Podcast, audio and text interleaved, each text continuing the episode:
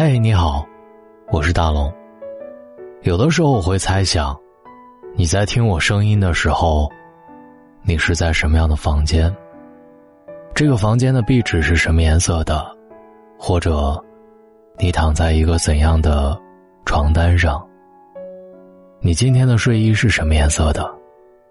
我慢慢的想，然后把声音送到你的耳边。这里是大龙的睡前悄悄话。一个女人的房间，就是她的修养。前天晚上，半夜接到一个女性朋友的电话，原来她一个人喝高了，在酒吧。我这个朋友三十有二，是一个六岁大宝和三岁小宝的妈妈。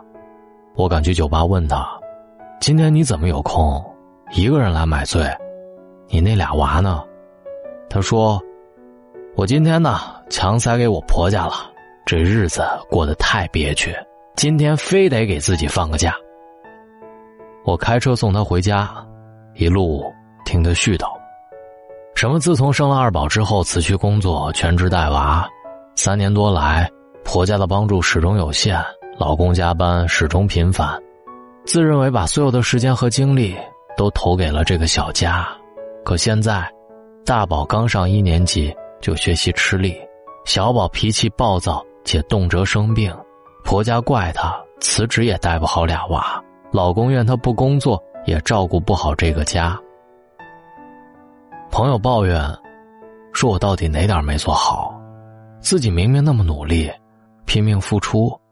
为什么事事就没有成就呢？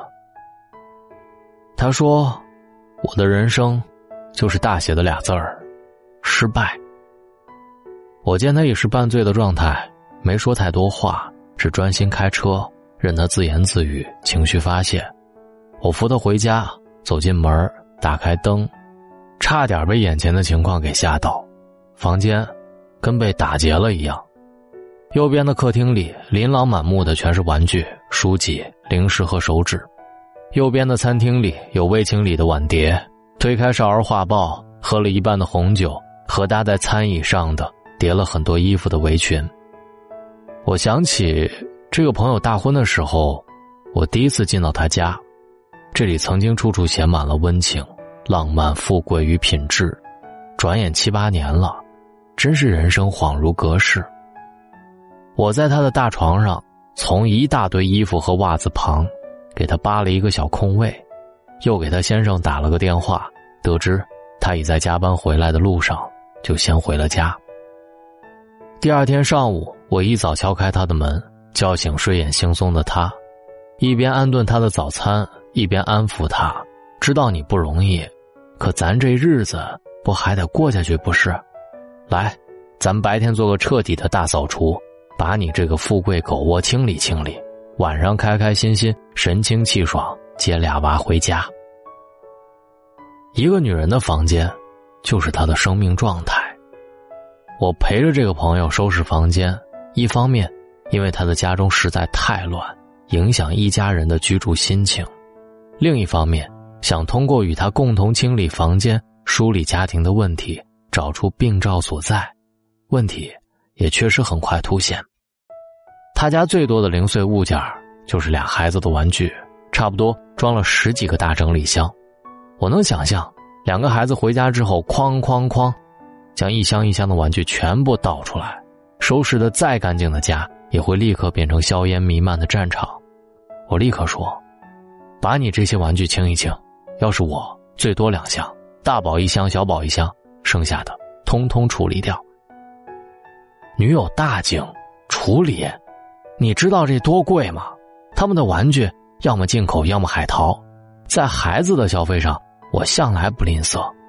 我说，你常抱怨两个孩子毛病多不好管，其实就和你这杂乱无章的房子一样，他们暴露的问题多半是你的日常生活、行为习惯、思维方式的真实反馈。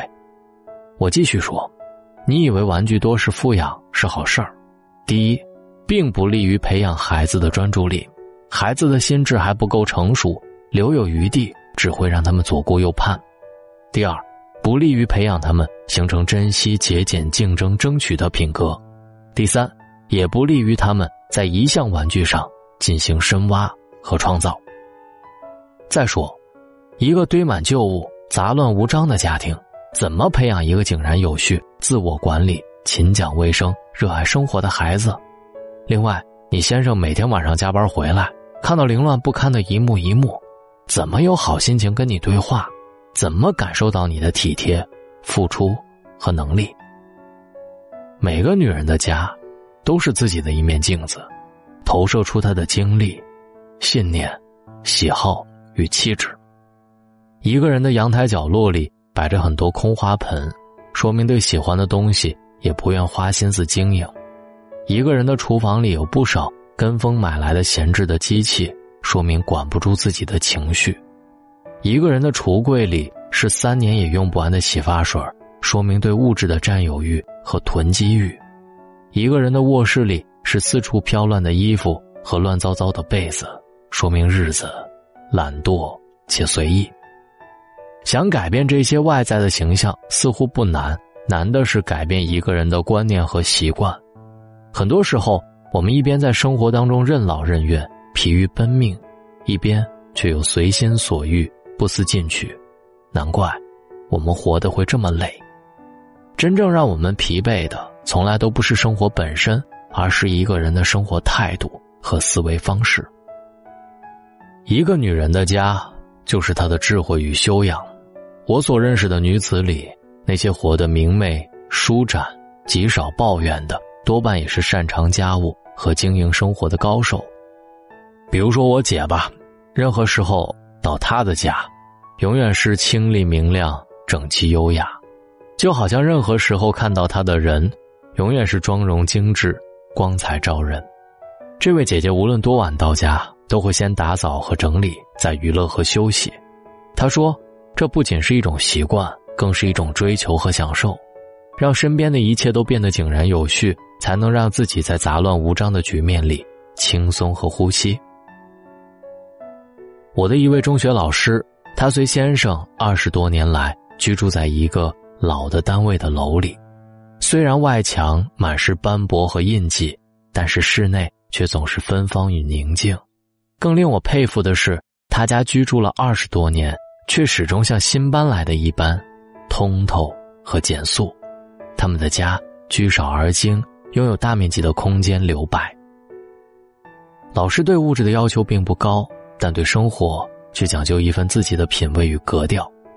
还有一个女性朋友，孩子将上小学这一年，她在家中大动干戈，把原来的电视机和电视墙。改成了一面大大的落地的书架，把客厅里的茶几搬走，搬进一个长长的办公桌。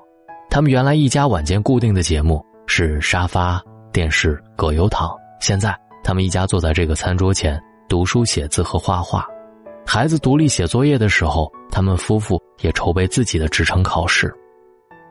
一个有修养的女人，懂得永远保持着家中的干净与体面；一个有智慧的女人。懂得把家经营成一个正向的能量场，一个真正美好的家就和我们生活一样，你需要花时间去整理，也需要你花心思去维系，需要你不断的纳新，也需要你不断的舍离，需要对生活充满热忱，也需要对欲望有所节制，需要抛弃陋习，抛弃悲观，也需要装点心情，注入新的能量与暖意。那么此刻，你所在的家，干净整洁吗？找到大龙的方式：新浪微博找到大龙，大声说，或者把你的微信给打开，点开右上角的小加号，添加朋友，最下面的公众号搜索“大龙”这两个汉字，找到大龙之后，跟我成为好朋友。希望你好梦，也希望你来听听我的失恋课。当你在恋爱当中。遇到了失败、不快乐和难过，希望这门课能够帮助到你。在大龙的微信公众平台回复“失恋课”三个字，你就可以看到了。回复“失恋课”，祝各位好梦，晚安。为一句无声的诺言，默默的跟着你这么多年。当你累了倦了，我是寂寞难言，总是全心全意的出现在你面前。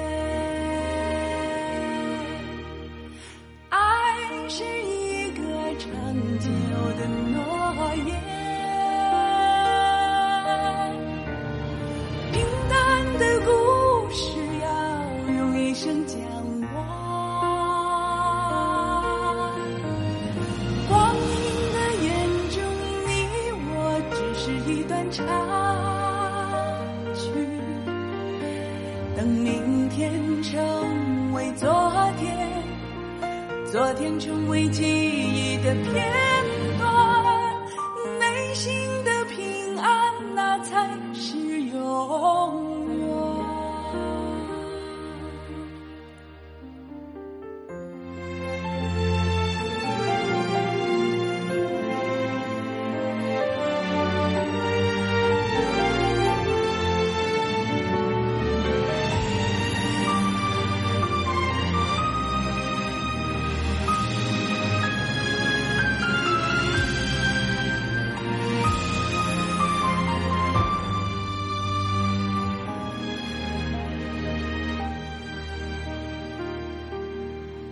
向天空大声的呼喊，用心的试过了这么多年。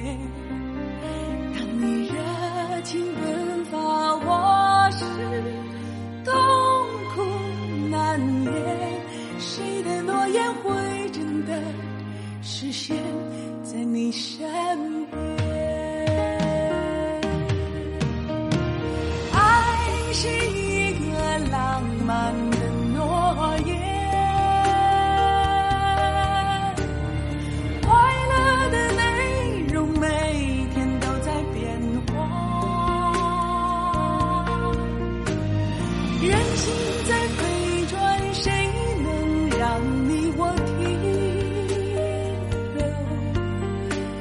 当相逢成为再见。再见成为遥远的思念，泪水与笑脸都不是永